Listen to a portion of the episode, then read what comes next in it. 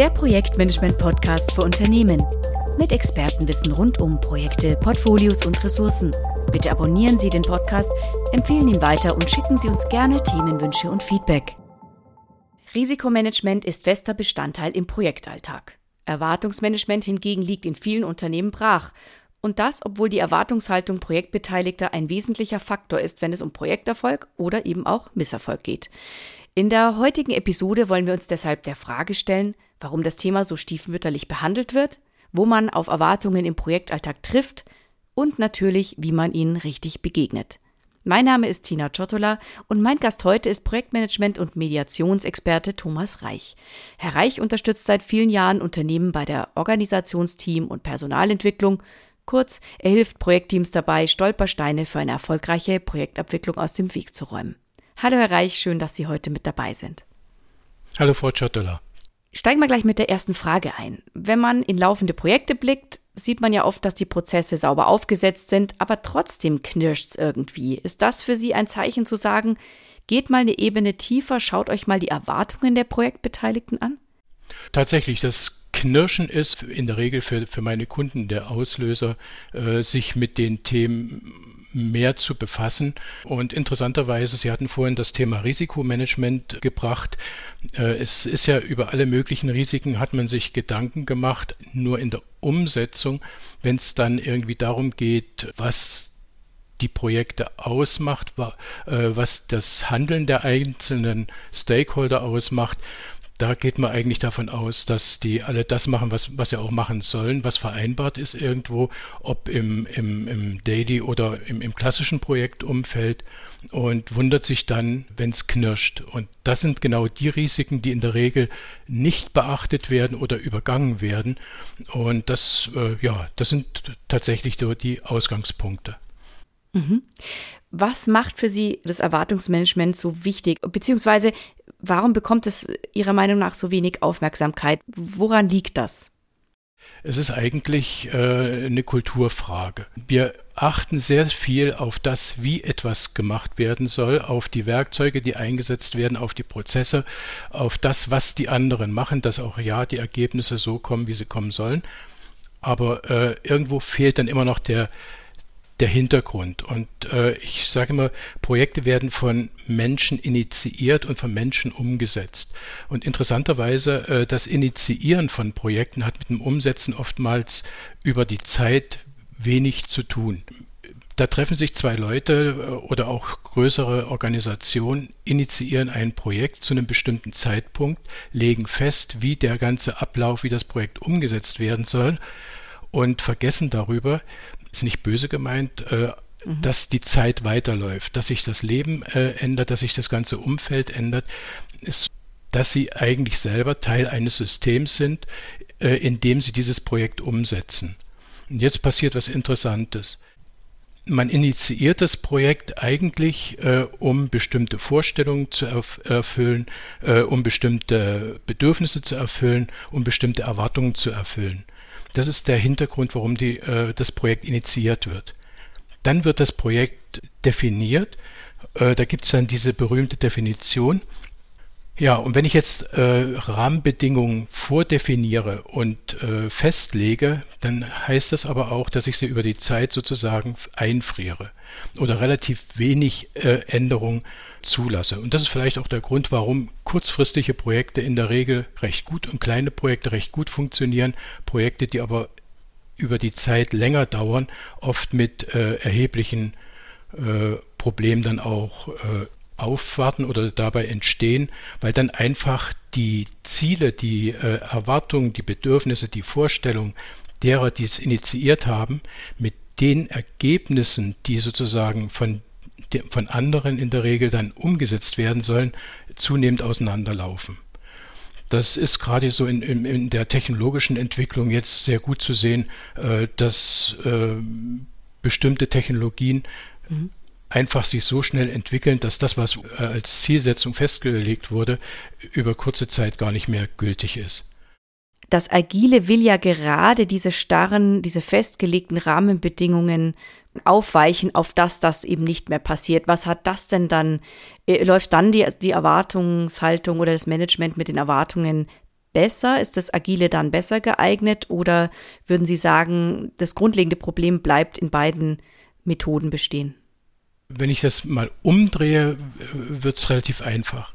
Wenn es mir gelingt, festzustellen, woran es liegt, dass das äh, Projekt selber und die Erwartungen auseinanderlaufen und dieses Delta schließen kann, dann sind Projekte agil. Dann habe ich eine sehr, eine sehr hohe Motivation, ein sehr hohes Commitment der Beteiligten, auch dann weiter an einem Projekt mitzuarbeiten, wenn es vielleicht zeitweilig gar nicht ihren eigenen Zielen entspricht oder ihren eigenen Erwartungen nicht entspricht. Ich muss aber die Orientierung haben als äh, Mitarbeiter, als Stakeholder, dass es am Ende meine Erwartungen erfüllt werden.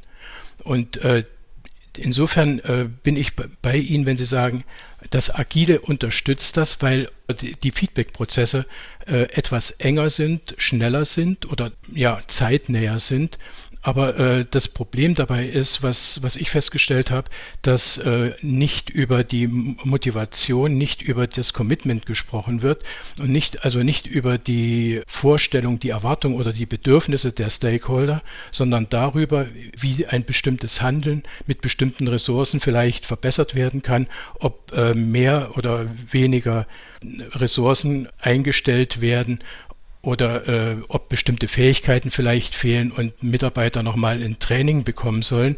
Gerade so in, in ja, das ist vielleicht sogar ein Beispiel dafür. Viele Mitarbeiter bekommen im Kontext der Einführung von agilen Methoden eine Reihe von Trainings. Lernen dabei mit äh, auch sogar mit solchen Themen wie Konflikten umzugehen mhm. und kommen dann aber in die Situation, dass ein ganz hässliches Gesetz greift nämlich die Betroffenheit und Konfliktfähigkeit oder wie äh, das von vom Schulz von Thun Institut genannt wird, das Konfliktgesetz der vertikalen Gegenläufigkeit. Klingt furchtbar, sagt aber eigentlich nur aus, dass in dem Maße, wie ich selber von einem Konflikt betroffen bin, sprich meine eigenen Ziele, meine eigenen Vorstellungen, Erwartungen oder Bedürfnisse nicht erfüllt werden, ich unfähig, zunehmend unfähiger bin, mit dem Konflikt umzugehen. Und zwar so, wie ich es gelernt habe. Das heißt, hier kommt eigentlich das zum, zu tragen, was mir persönlich aufgefallen ist äh, und wichtig ist, einfach immer das System zu betrachten und nicht nur die einzelnen Prozesse. Denn im Grunde läuft es darauf hinaus zu sagen, ich bin selber Teilsystem in einem größeren System. Die anderen sind auch vollständige Systeme in dem gemeinsamen Systemprojekt. Mhm.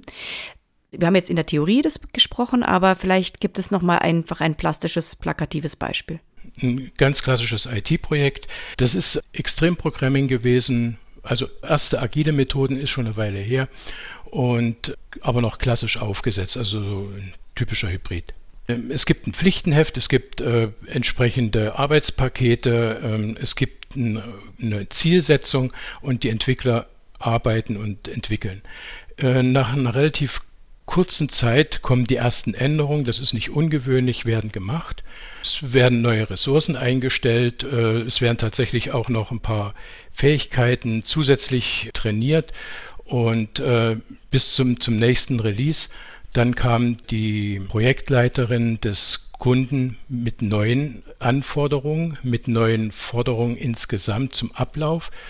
Das Ganze schaukelte sich dann irgendwie hoch und über eine relativ kurze Zeit war das Projekt so weit äh, eskaliert, dass die Steering-Komitees dann an der Stelle nur noch darüber zu entscheiden hatten, ob sie das Projekt abbrechen und das äh, also juristisch klären oder, äh, oder ob das irgendwie eine andere Möglichkeit gibt.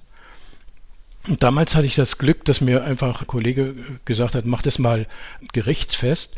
Und ich hatte dann die Möglichkeit, mit der Projektleiterin zu sprechen. Und äh, dabei hat sich dann herausgestellt, dass die Projektleiterin des Kunden ganz eigene Erwartungen und Bedürfnisse hatte im Kontext mit diesem Projekt, als die, die, die in der Umsetzung äh, oder im Projektplan irgendwie eine Rolle gespielt haben. Das, was im Projektplan als Ergebnisse vorgegeben war ursprünglich, waren im Prinzip abgestimmte Ziele, die mit ihrem Vorstand abgestimmt waren. Und dann gab es eben noch so eine kleine Nebenabrede, die äh, kein Mensch kannte, dass sie äh, nämlich in dem Moment, wo das Projekt zur Messe äh, live gehen sollte, online gehen sollte, Leute, Geld und äh, den Titel der Geschäftsführerin bekommt und das neue es ging um einen Online-Shop, diesen äh, selber mit äh, in eigener Regie dann sozusagen betreiben sollte oder durfte im Konzernkontext. Oder wenn das Projekt nicht zum richtigen Zeitpunkt kommt, ja, dann, dann äh, wird das ganze Team aufgelöst und rausgeschmissen, um das mal böse zu formulieren. Und dabei äh, hat sich dann im Prinzip so eine Diskrepanz ergeben zwischen den Ergebnissen im Projekt, die äh, das eine waren, und einer äh, zunehmenden Unsicherheit bei der äh, Projektleiterin, weil sie selber unter Druck stand, was ihre Erwartungen und Vorstellungen von dem Projekt betraf und eben noch von jemand Dritten, den, der im, im Projektkontext äh, überhaupt keine Rolle gespielt hat, nämlich ihrem Vorstand. Das Problem war schlicht und ergreifend, in dem Moment, wo sie nach Hause kam und über den Projektfortschritt berichtet hat, hatte er schon wieder neue Ideen, äh, was eigentlich in dem Projekt noch mit umgesetzt werden soll. So dass da im Prinzip mehrere Projekte äh, oder Projektziele äh, nebeneinander existierten, die überhaupt nicht abgeglichen wurden. Und dieser Abgleich sozusagen zwischen den äh, Vorstellungen, den Erwartungen auf der einen Seite und den Ergebnissen auf der anderen Seite. Und dann haben ja die Entwickler selber auch wieder ihre eigenen Ziele und ihre Vorstellungen. Sie wollen sich qualifizieren, sie wollen weiterkommen im Beruf, sie wollen einen guten Job machen. Äh, die einen wollen äh, auf eine bestimmte Art sehr elegant programmieren, die anderen wollen sehr effizient programmieren. Diese Gemengelage wird nicht, wird nicht gesteuert oder wird nicht geregelt hat aber einen extrem starken Einfluss auf das Handeln im Prozess selber. Nämlich äh, in dem Moment, die Entwickler verunsichert sind, jetzt in zwei Wochen kommt sie ja wieder, da wissen wir, da, da, da ist sowieso wieder alles anders, dann geht die Motivation verloren, sich wirklich in dieses Projekt rein zu vertiefen und dort so weiterzumachen, wie sie es eigentlich machen könnten. So, und das Spannende dabei war dann eigentlich die Lösung. Äh, in dem Moment, wo ich mit der Projektleiterin darüber gesprochen hatte, was ihre Vorstellungen, ihre Erwartungen sind und ihre Bedürfnisse, hat sich dann herausgestellt, was sie antreibt, warum sie im Prinzip dann äh, regelmäßig in dem Zwei-Wochen-Rhythmus mit neuen Forderungen und Ideen kam und dass das zum Teil nicht mal ihre eigenen waren. Und damit konnte man dann äh, relativ schnell die ganze Situation auflösen und auch mit dem Team dann ein, ein Projektplan aufstellen, der ge ge gezielt auf diese, äh, dieses Going Live zur Messe abgestimmt war, damit das dann auch alles so funktioniert. Dann gab es keinen Stress mehr, nein warum bekommt das Erwartungsmanagement denn so wenig Aufmerksamkeit? Also was ist der Grund, wenn Sie, also uns ist jetzt, glaube ich, an dem Beispiel auch klar geworden, wie fatal das laufen kann, wenn man sich darum nicht kümmert. Warum ist dennoch so wenig Aufmerksamkeit da für das Thema? Ich kann die Frage nicht wirklich beantworten. Ich kann Ihnen meine, meine Vermutung dazu sagen. Manchmal ist es ja sogar so, dass man die eigenen Vorstellungen, die eigenen Erwartungen irgendwo im Hinterkopf hat, gar nicht formuliert hat, dass man einfach sagt, ich mache den Job, äh, ich habe damit äh, erstens ein, ein, interessantes Projekt, äh, zweitens habe ich ein äh, gutes Einkommen und drittens ist es gar nicht so weit weg von zu Hause. Dabei spielen ne, noch eine ganze Reihe von Faktoren mit rein, die, äh, die einem selber vielleicht gar nicht bewusst sind dass nämlich dort irgendwie äh, zum Beispiel vielleicht Kollegen mitarbeiten, die man besonders schätzt oder dort eine bestimmte Entwicklung ist, wo man selber sagt, das ist für mich perspektivisch ganz wichtig, dass ich da mit dabei bin oder wie auch immer. Und jetzt kommt die Situation, dass ich mir eingestehen muss, dass äh, irgendwie das nicht so zusammenpasst, dass das, was ich an Erwartungen hatte, nicht mit dem übereinstimmt, was äh, die anderen mit dem Projekt umsetzen wollen. Also sozusagen die Erwartungen, die Bedürfnisse der anderen mit meinen nicht übereinstimmen. Mhm. Und jetzt ist die Frage, äh, wir sind ja eigentlich so, gestrickt, dass wir als System auch als Person an einen Zustand anstreben, in dem es einem gut geht, in dem man sich wohlfühlt. Und würden Sie dann sich auf einen Konflikt einlassen, wo sie genau wissen, es wird kritisch. Und das ist so ein bisschen der Punkt. Äh, es, es ist oftmals, habe ich die, die äh, gesehen, ist den Leuten durchaus allen Beteiligten bewusst, dass sie da irgendwo umeinander drumherum reden, nicht über die eigentlichen Themen reden, sondern ähm, sozusagen wie so eine Art Scheingefechte führen, um einfach ja, um, um sich selber nicht bloßzustellen oder um, um selber sozusagen dort äh, ihre Position zu wahren. Und das merkt man eigentlich äh, sehr schnell daran, da gibt es so wunderbare Aussagen wie bleib doch sachlich oder äh, wir müssen das Problem sachlich klären. Emotionen helfen nicht. Aber Emotionen sind genau der Indikator dafür, dass es da eine Differenz gibt zwischen den Zielen, die ich als Person habe, die ich vielleicht auch als Team habe und dem, was die Ergebnisse auf der anderen Seite betrifft, das, was in der Sache gefordert wird. Das führt dazu, dass unser Gleichgewicht gestört wird, dass damit Emotionen ausgelöst werden. Und wenn ich die dann aufnehme, dann habe ich eigentlich die Chance, sehr schnell diese Verschiebung zwischen Prozess auf der einen Seite, Projektablauf auf der einen Seite und Motivation, Commitment, das Erfüllen der, der eigenen Bedürfnisse wieder ins Lot zu rücken. Also könnte man sagen, sobald es emotionale hochschwappt, ist es sozusagen der Signal, Achtung, da läuft was aus dem Ruder. Ja. Sowohl im, im positiven wie, wie, auch im negativen Sinn. Wenn jemand absolut euphorisch wird, dann das ist, ist ja dann auch äh, nichts weiter als ein Ungleichgewicht, allerdings in die positive Richtung. Und äh, insofern ist es immer ganz wichtig, die Leute kennen sich ja miteinander äh, in den Teams oft. Und wenn die merken, dass dort irgendwas äh, knirscht, wie, wie Sie am Anfang gesagt haben, dann ist das ja oftmals ganz leise. Es gibt ja viele, die sich einfach zurückziehen, wenn's ihnen, mhm. wenn ihnen irgendwas unangenehm ist, die leise werden. Da, oder es gibt andere, die sagen gar nichts und gehen dann einfach. Es gibt sehr, sehr unterschiedliche Verhaltensweisen, die darauf hindeuten, dass äh, da irgendwie Klärungsbedarf besteht. Und hier ist eben jetzt genau dieser Punkt, was ich vorhin sagte, mit diesem Konfliktgesetz der vertikalen Gegenläufigkeit. Wenn ich selber nicht betroffen bin, dann kann ich damit eigentlich recht gut auch sachlich weiter umgehen. Wenn ich selber betroffen bin, brauche ich im Grunde genommen jemanden, der diese, diese Emotionen rausnimmt, der mich auffängt und der mir sagt, ich kann nachvollziehen, was, was los ist, wie können wir hier weiter vorgehen. Einfach damit ich selber dann nicht mehr emotional gefangen bin in so einer Situation.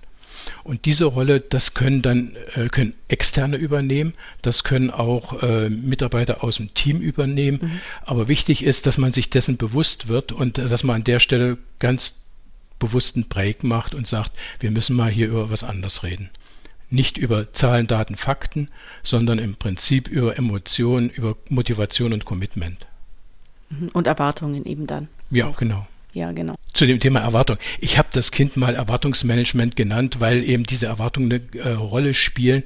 Aber im Grunde geht es immer wieder um, äh, um die, die, die Themen Vorstellung, Bedürfnisse, Erwartungen, das irgendwie in, in diesem Kontext, in diesem, äh, dieses Gleichgewicht zu haben. Wie ist es denn, welche Erfahrungen haben Sie gemacht mit der Arbeit dann, wenn Sie da reingehen in diese Themen und dann wirklich Sachen aufs Tableau bringen, sozusagen? Machen da alle mit? Wie ist da die Bereitschaft auch der Leute? Oder sind die dann einfach froh, dass sich jemand mal endlich äh, ihrer annimmt oder der, der Bedürfnisse annimmt? Es ist immer die Frage, äh, man kann das Ganze machen, wenn das Kind ins Wasser gefallen ist. Äh, da wird es in der Regel dann, wenn dann nach Mediation oder nach Konfliktmanagement oder wie auch immer gefragt wird, dann ist, sind die Parteien eigentlich äh, sehr offen dafür und gehen dem auch sehr, äh, sehr offen damit um. Viel schwieriger ist es eigentlich im präventiven Bereich. Man kann im Prinzip solche Probleme von vornherein umgehen.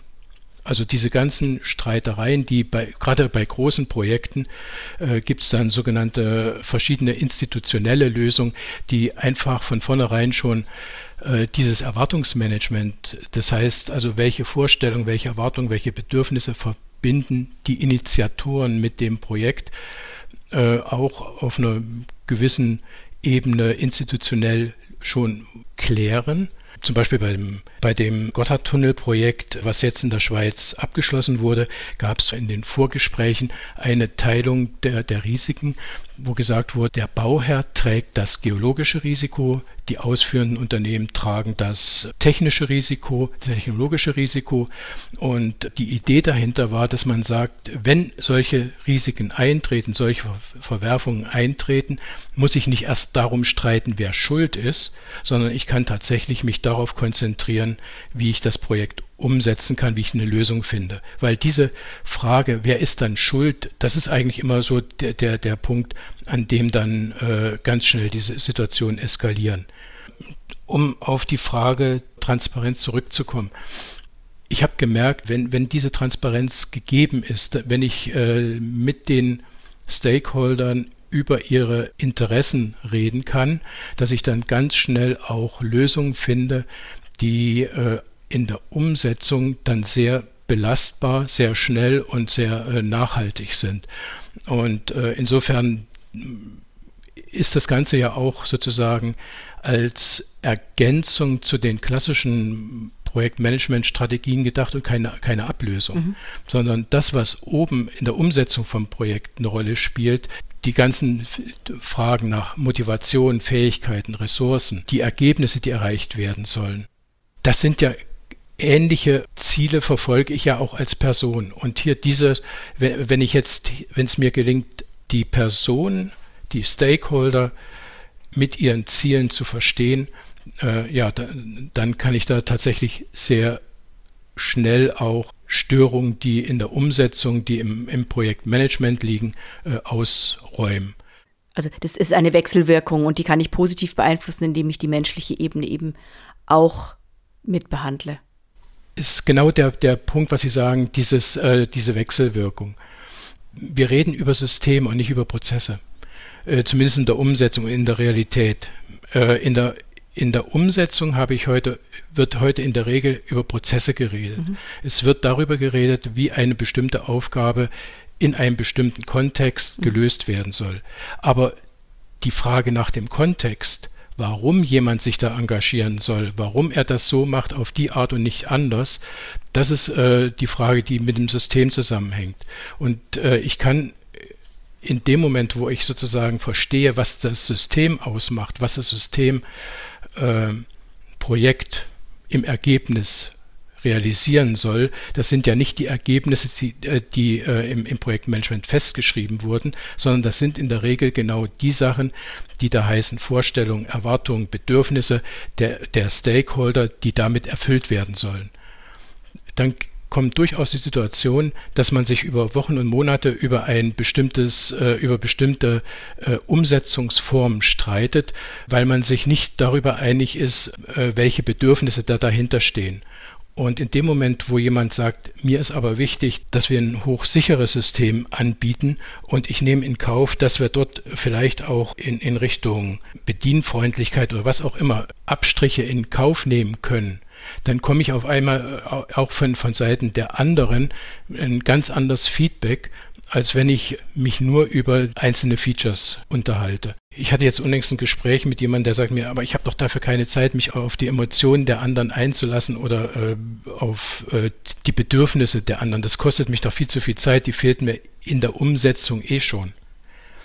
Dann ist, äh, ist es ganz interessant zu sehen, wie, wie sich so die, die Zahlen äh, da verhalten. Ich habe äh, Projekte gehabt, die sich über, wo sich die Parteien über Jahre im Unternehmen behagt haben, zum Teil auch äh, die Teams sehr sehr stark gegeneinander ge, äh, gearbeitet haben und äh, doch erhebliche Schäden dadurch entstanden sind. Und wir haben dann äh, im Grunde genommen innerhalb von wenigen Stunden äh, eine Lösung aufbauen können, die die von allen getragen wurde und wo die Leute dann gesagt haben, ja, das macht Sinn.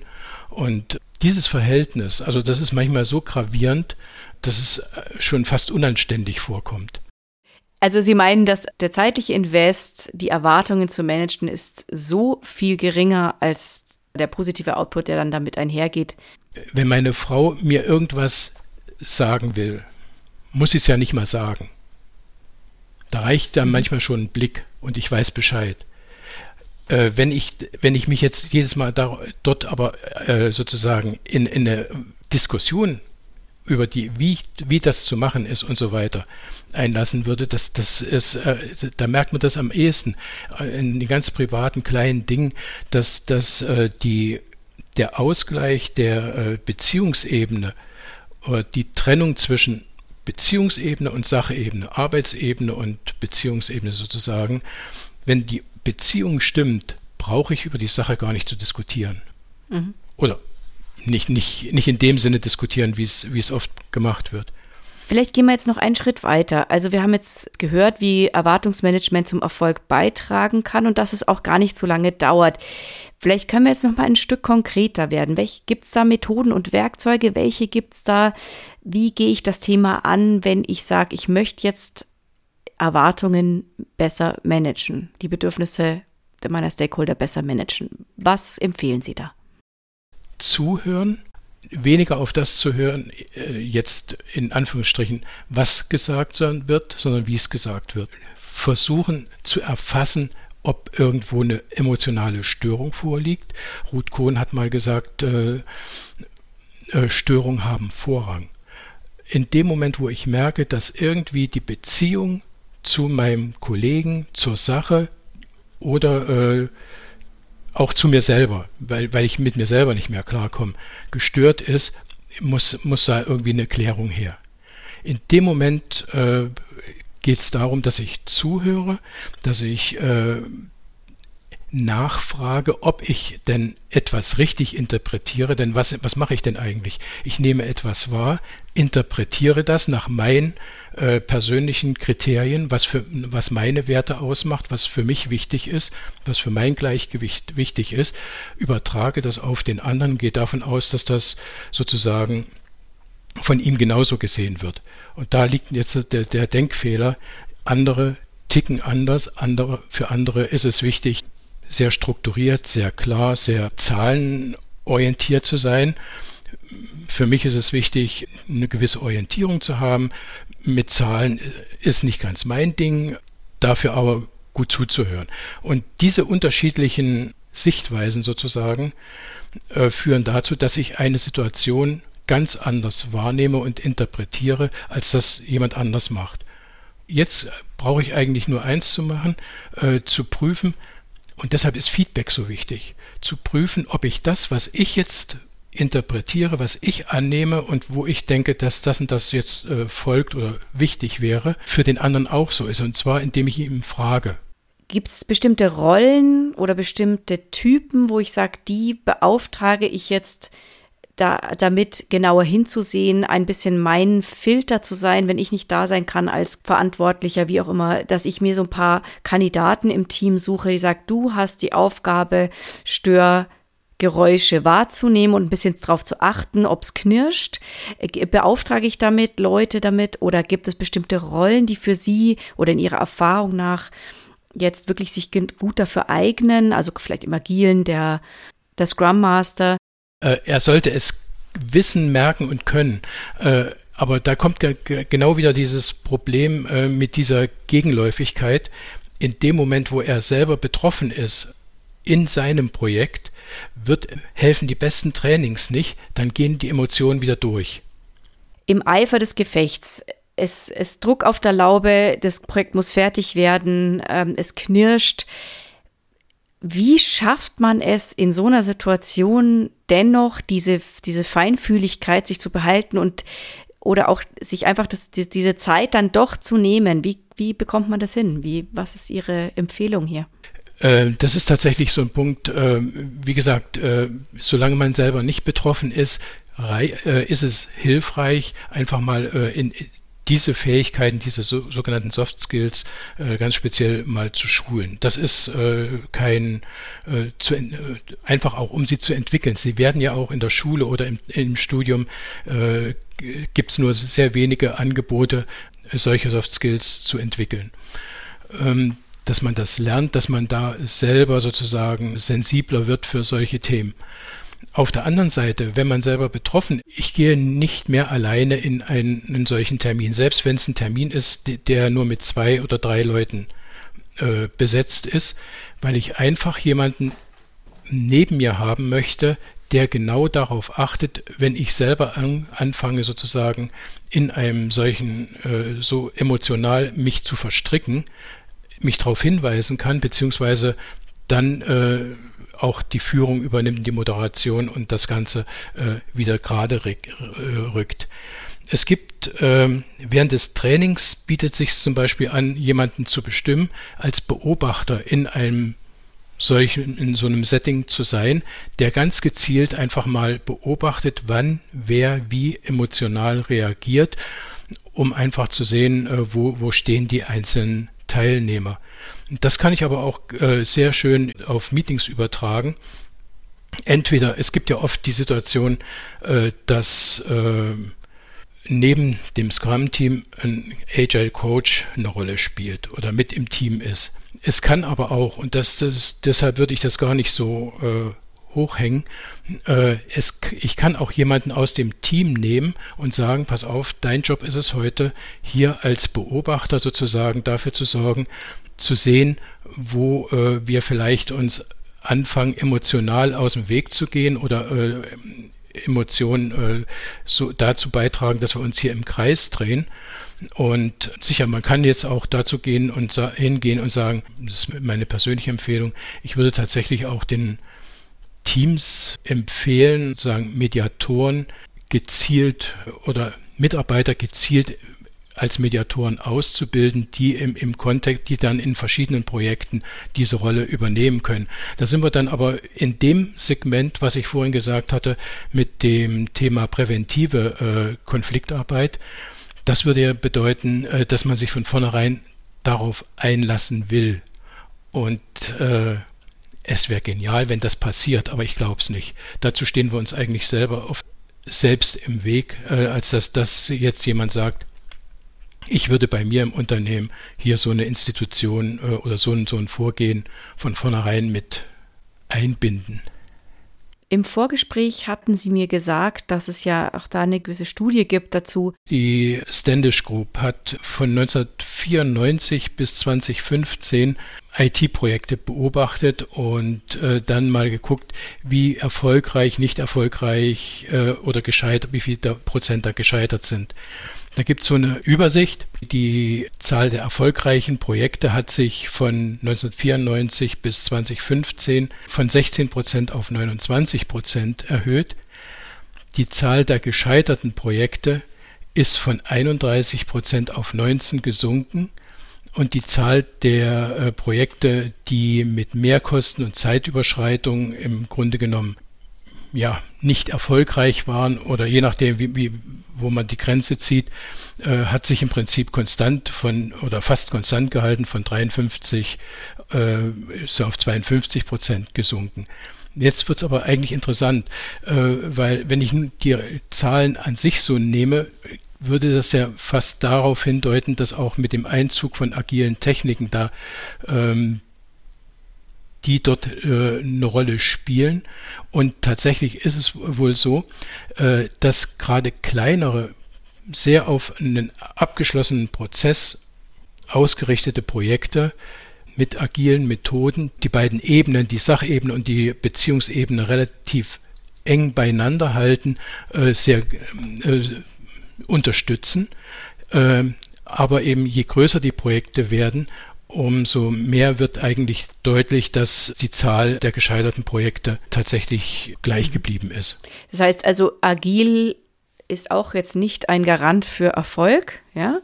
Obwohl da mehr gesprochen wird. Wenn über die richtigen Themen gesprochen wird, über das, was die Leute motiviert, über das, was das Commitment ausmacht, äh, warum jemand äh, sich im Team äh, stärker engagiert, ob er sich dabei in seinem Status, in seiner Autonomie, äh, ob er das als fair empfindet, wie mit ihm im Team umgegangen wird oder im Projekt, dann braucht man relativ wenig Kommunikation. Wenn ich die Dailies nehme, wenn ich die Retrospektiven nehme und äh, die äh, Gespräche im agilen Kontext und nur über Zahlen, Daten, Fakten rede, dann ist es für die Katz.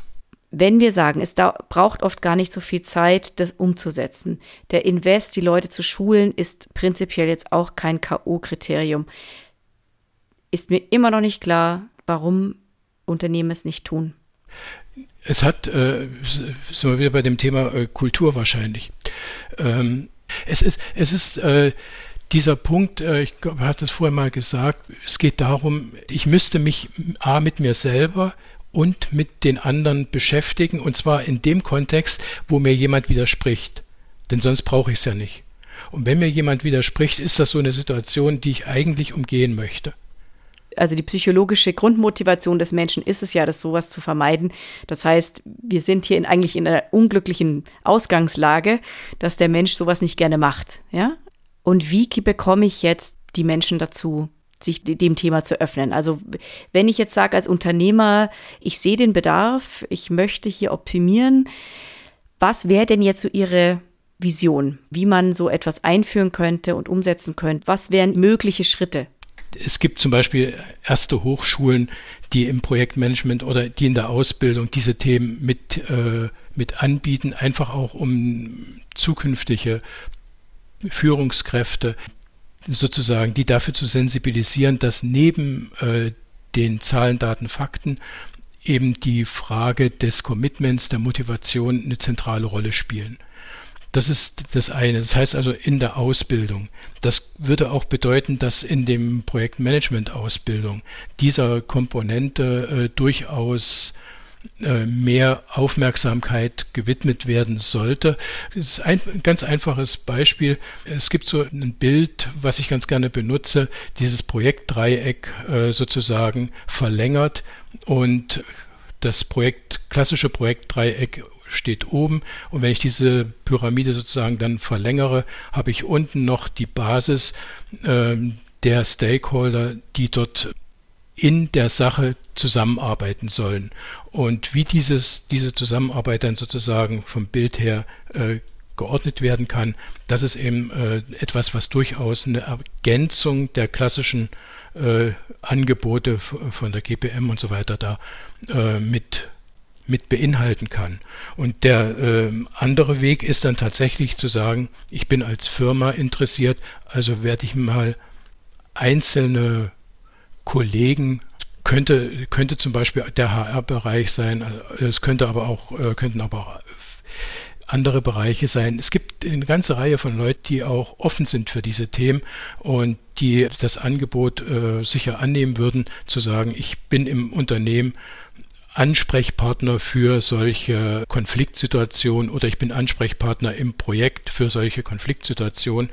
Es ist das, was ich vorhin schon mal gesagt hatte, was in ganz großen Projekten, was in ganz großen Projekten ja gemacht wird, ähm, dass man so, so eine institutionelle Ebene mit einzieht, die sozusagen Konflikte im Moment des Entstehens sozusagen äh, aufnimmt und damit vermeidet, dass die eskalieren und äh, sie entstehen ja in der Beziehung zu den anderen und wenn ich sie jetzt äh, lösen kann, dann kommen sie gar nicht erst in den Prozess und wirken sich auf den Prozess aus, sondern kann ich sie vorher lösen und dann kann ich den Anlass, der sozusagen zu diesem Konflikt gelöst hat, der in der Sache in der Regel liegt, Terminfrage oder äh, der Einsatz von irgendwelchen Tools, kann ich dann ganz anders klären.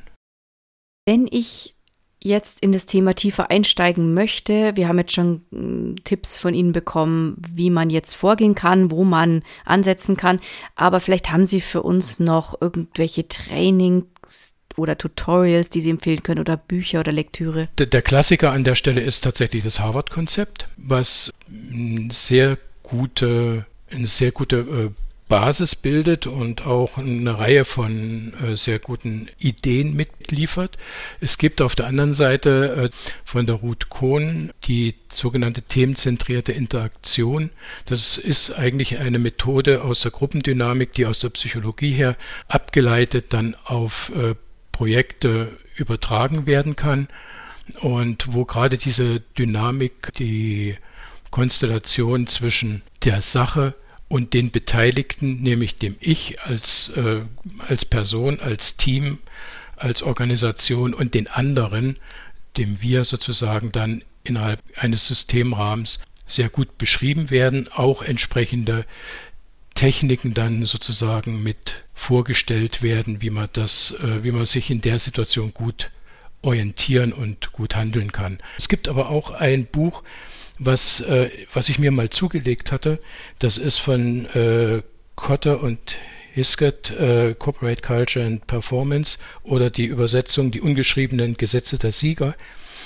Das hatte ich mir gekauft, als ich äh, in einem großen Fleischereikonzern ein Projekt abgeschlossen hatte und festgestellt habe, dass die ähm, im Ergebnis äh, des Einsatzes von meiner Kollegin und mir äh, einen Produktivitätsschub von 400 Prozent bis 600 Prozent, je nach, äh, das war variierte, also etwas äh, hatten, wo ich gedacht habe, das kann ja nicht sein. Das ist irgendwie, warum äh, haben die das eigentlich die ganzen letzten Jahre verschenkt. Das ist die Geschichte, wo ich vorhin mal angefangen hatte, Teams, die sich äh, gegenseitig sozusagen ausgespielt haben in, im Unternehmen. Und Kotter und Heskett beschreiben da in dem Buch sehr schön auch die Folgen und die Chancen sozusagen, die äh, eine andere Kultur äh, an der Stelle bietet. Sie nennen das eine erfolgsfördernde Kultur. Und wie das so mit dem Thema Kultur ist, das ist eben leider etwas, was eher als äh, Add-on oder nicht so wichtig betrachtet wird, aber tatsächlich ein ganz zentraler Punkt ist, weil letzten Endes es ist tatsächlich so, äh, wir haben ja eigentlich uns so gut entwickeln können, weil wir kooperieren. Und die Kultur der Kooperation hat sich sehr stark gewandelt zu einer Kultur der Nutzung von Werkzeugen, von Tools und weniger hin äh, und die Kooperation sozusagen abgelöst durch die Nutzung von Werkzeugen. Und dadurch spielt dann irgendwo der Mensch letzten Endes das Kooperieren mit den anderen, die ganze Beziehungsebene, ist von der Bildfläche gerutscht. Und das gilt es eigentlich wieder zu integrieren, zu reintegrieren. Also eigentlich die Kombination aus beidem. Dann wäre ich soweit sonst mit meinen Fragen durch. Ich fand es ein sehr interessantes Gespräch, sehr aufschlussreich und bedanke mich für Ihre Zeit, Herr Reich, und hoffe, vielleicht können wir uns zu einem anderen Thema nochmal wieder in dem Podcast zusammenfinden. Für Sie, liebe Hörer, werde ich alle Links und Empfehlungen in die Show Notes packen zum Nachlesen. Und ja, dann sage ich auf Wiedersehen und ja, danke für Ihre Zeit, Herr Reich. Ich danke Ihnen. Tschüss. Weitere Informationen zu Projektportfolio und Ressourcenmanagement finden Sie auf unserem YouTube-Kanal und dem TPG-Blog unter www.tpg-blog.de.